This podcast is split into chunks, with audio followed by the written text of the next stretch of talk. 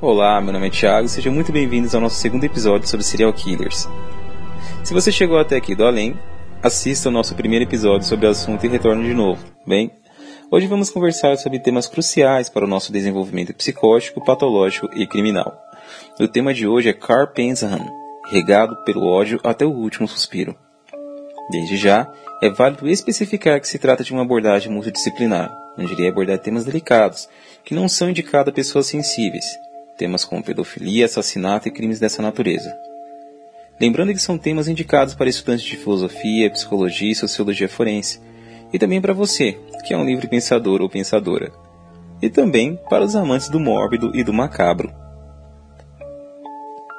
Como de costume, espero que vocês estejam muito bem confortáveis no lugar onde consigam refletir com profundidade sobre o tema em questão, porque irão realmente precisar. Sendo assim, te convido para mais uma investigação sobre esses enviados do inferno. Existem seres humanos que são revestidos pelo manto da iniquidade, cujo comportamento desviante tem como princípio teleológico a perversidade e a satisfação irrestrita no sofrimento sádico de suas vítimas.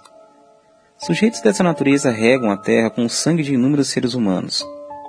Já refletimos no primeiro episódio dessa série sobre as consequências danosas que um ambiente disfuncional pode exercer sobre a personalidade do sujeito.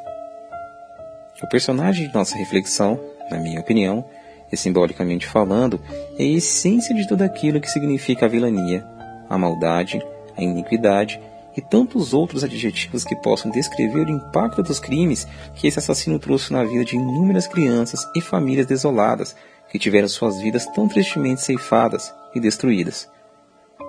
O personagem é ninguém mais ninguém menos que Cor Pensham. Quando pensamos em assassinos em séries, nos vem automaticamente na memória crime onde o grau de depravação e de desumanização beira ao grotesco e ao macabro. Você pode até ter mentalizado figuras como Ed Gein, Ted Bundy ou Richard Romero. Julgo que seu exercício mental não estaria incorreto. Porém, Cor Penzaham, posto numa mesma cela, faria com que esses assassinos em série que citei virassem pó. Benzahan é incontestavelmente fruto das condições ambientais que formaram sua personalidade degenerada e de seu comportamento profundamente anormal. Nascido em 28 de julho de 1891, em Minnesota, carregou consigo inúmeros títulos de causar arrepios até nos profissionais de saúde mental mais experientes. Presume-se que sua deterioração e sua desintegração mental se iniciou a partir dos sete anos de idade, quando presenciou inúmeras agressões físicas e verbais entre seus pais que futuramente viera a divorciar-se. Nos próximos anos viria a cometer pequenas infrações que o levariam ao reformatório. Analise comigo. Quais seriam os impactos psicoemocionais sobre uma criança de 7 anos de idade, ao se deparar com sentimentos de medo, a sensação de desamparo, sentimentos profundos como de ódio de ver o seu pai espancando a mãe e se sentir impotente. Também aquela sensação constante de sentir-se quebrado por dentro. Dia após dia, noite após noite. Essa era a realidade que a pequena criança vivenciava. Não seria redundante afirmar que viver num lar disfuncional é um reforço psicológico para a manutenção de um futuro comportamento destrutivo, não é mesmo? Peço que me permitam não mudar a ordem dos fatos, mas a ordem da narrativa, sendo que a análise sempre parte do observador e raramente da perspectiva do assassino. Deixemos que o próprio Call narre sua história, e no final que cada um de vocês possam tirar suas próprias conclusões. Boa parte desse conteúdo foi extraído do site 50 Moves and Dead, cujo título original é Carl Penzhan, The Serial Killer Who Used a President Gun, e do sensacional site Murderpedia. Não posso deixar de mencionar no site brasileiro O Aprendiz Verde. Também serão usados livros como DSM, Claro, Patologia Social e O Efeito Lucifer. Sem mais delongas, que chamemos o próprio Call. Durante a minha vida assassinei 21 malditos seres humanos, cometi milhares de assaltos, crimes, roubos e pequenos furtos, incêndios criminosos e por último sodomicei conscientemente mil garotos. Ainda assim não sinto um pingo de remorso. Eu não tenho consciência, então isso não me preocupa. não acredito no homem, em Deus ou no próprio demônio. Odeio profundamente toda a maldita raça humana, incluindo eu mesmo. Se vocês ou qualquer uma pessoa se der ao trabalho e tiver a inteligência ou a paciência de examinar cada um de todos os meus crimes, vai ver que segui coerentemente uma única ideia por toda a minha vida. Eu me alimentava dos fracos, inofensivos e desavisados. Essa lição aprendi com os outros. Quem tem o poder é quem manda. Eu pessoalmente não posso negar que, quando li esse relato autobiográfico, senti uma sensação de algo gelado, um abatimento, um aperto no coração, uma aridez irremediável causada pelo pavor, pelo espanto ao me defrontar com uma personalidade profundamente desalmada. O curioso é a negação da existência de Deus que Penhans assume. E sua concepção filosófica de que as relações humanas não passam de dinamismo de poder e submissão. Isso me recordou do niilismo de Nietzsche, o filósofo alemão. Outro traço digno de análise é o desprezo patológico desse assassino pela raça humana, ou seja, sua misoginia, sem deixarmos de observar os traços parafílicos que se degeneram na sodomia de caráter pedófilico. Resumindo, o desejo depravado de abusar sexualmente de crianças, como se fosse um comportamento socialmente normal. Continua o assassino. Depois de quase dois anos no reformatório, fui declarado pela Comissão de Liberdade Condicional um bom garoto, um garoto limpo e bacana, de bons costumes. Puro como anjo e uma honra para aqueles no comando da instituição. Fui reformado direitinho, quando deixei o reformatório em Minnesota, eu sabia tudo sobre Jesus e a Bíblia. Sabia que tudo aquilo era um monte de merda. Aprendi com os cristãos a como ser um hipócrita, como roubar, mentir, odiar. Aprendi a queimar e principalmente matar. Aos 13 anos eu era um sem-teto e logo aprendi a pegar carona em trem de carga. Certo dia, estava num vagão fechado com quatro homens extremamente fortes que, que me olhavam Certeza, eles estavam interessados em mim. Falaram que eu era um bom garoto. Me prometeram coisas. Porém, me falaram que eu deveria fazer algumas coisinhas para eles. O que aqueles filhos da puta não conseguiram pedindo fizeram à força. Me estruparam. Dentro daquele maldito vagão, eu gritei. Eu implorei, eu pedi misericórdia, gritei por piedade, por compaixão, mas nada. Nada que eu fizesse para eles era suficiente para que saísse em cima de mim. Porém aprendi. Aprendi que quem manda é aquele que tem força. Vale ressaltar que por onde passei, em todas as cadeias que fui fichado, eu também fui torturado e espancado. Eu já tive um barco, acredita? pois é, comprei com a grana de alguns assaltos que com frequência fazia quando ia para Nova York sempre frequentando a zona portuária atrás de alguns marinheiros babacas. Eu prometia a eles trabalho por pouca grana. Quando os miseráveis entravam no meu barco, eu os embebedava. Assim que os filhos da puta deitavam na cama, eu mirava bem na cabeça deles e atirava com a minha 45 e explodia seus miolos enquanto dormia. Amarrava uma corda ao redor dos corpos, remava uns dois quilômetros mais ou menos até o principal canal portuário e atirava aqueles filhos da puta do mar.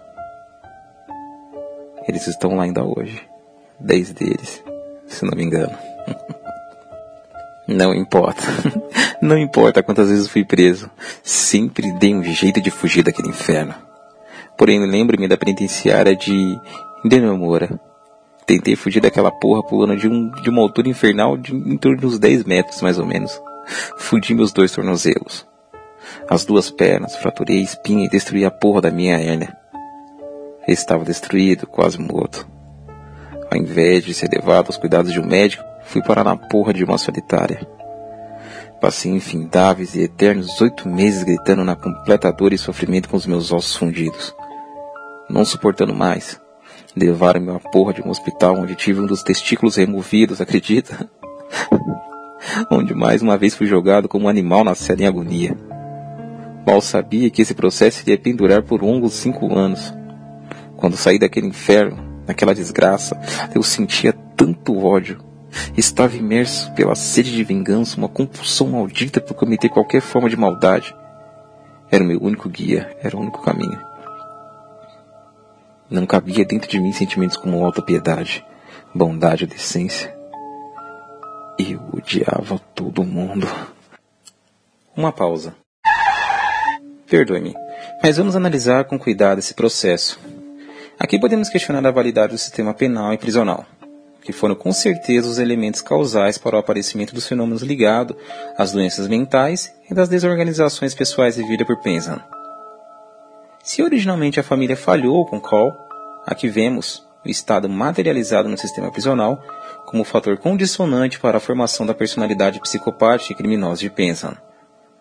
Acho interessante focar nesses aspectos porque nos ajudam como seres pensantes a compreender o fenômeno da criminalidade. Na maioria dos casos, não temos a menor ideia do porquê determinadas pessoas cometem crimes, como estupro, roubos ou assassinatos. Carl Pensham nos fornece um material de análise psicológica e comportamental inestimáveis. Apesar desses inúmeros infortúnios e torturas, meu lado ético sempre fala mais alto. Não consigo ter empatia por ele. Essa é a minha opinião pessoal. Ao meu ver, por um ponto de vista jurídico, ele não era inimputável ou seja, ele tinha consciência de tudo que ele fazia. Aqui tem uma curiosidade inestimável. A formação da personalidade psicopática desse criminoso envolveu forças poderosas que atuaram de modo implacável no seu processo de degradação mental. Veja bem, psicólogos como Vygotsky, Jean Piaget ou Henri Vallon devotaram suas vidas ao estudo do desenvolvimento de crianças e compreenderam que existem fases pelas quais nossa personalidade é formada. Tais forças, como a privação, a ausência de afeto na fase primária da vida humana, acarretam problemas na fase adulta, principalmente em relacionamentos pessoais e interpessoais. Mas, então devemos dar muito afeto, muita atenção? Ou seja, devemos bajular uma criança? Evidentemente que não. Além de amor e muita afetividade, a criança deve ter noção de limites e regras. Sem isso, a mesma terá dificuldades psicológicas futuras, essa linha de raciocínio nos ajuda a termos uma visão de nós mesmos, nos ajuda a entender como devemos educar os nossos filhos e nos ajuda a entender a mentalidade degenerada de assassinos em série. O psicólogo social americano Philip Zimbardo, ao estudar o fenômeno da maldade, ou, em outras palavras, como pessoas boas, sem nenhuma patologia aparente, cometiam atos desumanos, compreendeu que não somos em todo o tempo livres, mas que existem dentro de nós ou ao nosso redor inúmeras forças psicológicas que moldam e determinam nossas ideias, influenciando nossas atitudes e moldando o nosso comportamento. Zimbardo, em seu experimento de aprisionamento, elenca as forças das circunstâncias como modeladoras do comportamento. Às vezes agimos de modo imoral e criminoso quando estamos sob forte pressão emocional e psicológica. A pressão das circunstâncias são tamanhas que, por meio da sugestionabilidade, cometemos atos que em outros momentos jamais cometeríamos. Seguindo essa linha de raciocínio, Imagine a vida de Penzan. Repare que não foram situações isoladas, mas ao longo de sua vida, ele estava inserido dentro de um contexto autodestrutivo, que ironicamente, como ser no mundo, sentia que o próprio universo conspirava contra si mesmo. Falei demais. Vamos deixar que o próprio Penzan continue a falar sobre si mesmo. Quando saí da penitenciária, repleta de ódio, motivado pela vingança, comecei a roubar, estuprar e a matar qualquer pessoa que viesse pela minha frente. Nessas indas e vindas fui novamente preso, mas não me preocupava mais. Tinha matado tanta gente e cheguei até a comentar com os tiras que não me levaram a sério. Não deram a mínima. Ali preso, conheci Henry Lester, o único ser vivo pelo qual tive apreço, a única pessoa que não tinha a mínima vontade de matar. Foi nessa ocasião que me pegaram tentando retirar uma barra de ferro da cela. Como punição, me jogaram no porão. Fui levado por uns dois guardas que até hoje eu não sei o nome, mas que com certeza irei revê-los nas profundezas do inferno. Fui amarrado, espancado, torturado por alguns dias sem fim, enquanto Henry me analisava com a finalidade de que eu não morresse e interrompesse ali a diversão daqueles infelizes, daqueles imprestáveis. A dor e a agonia eram inexprimíveis eram inimagináveis, amaldiçoei o gênero humano com toda a força do meu coração.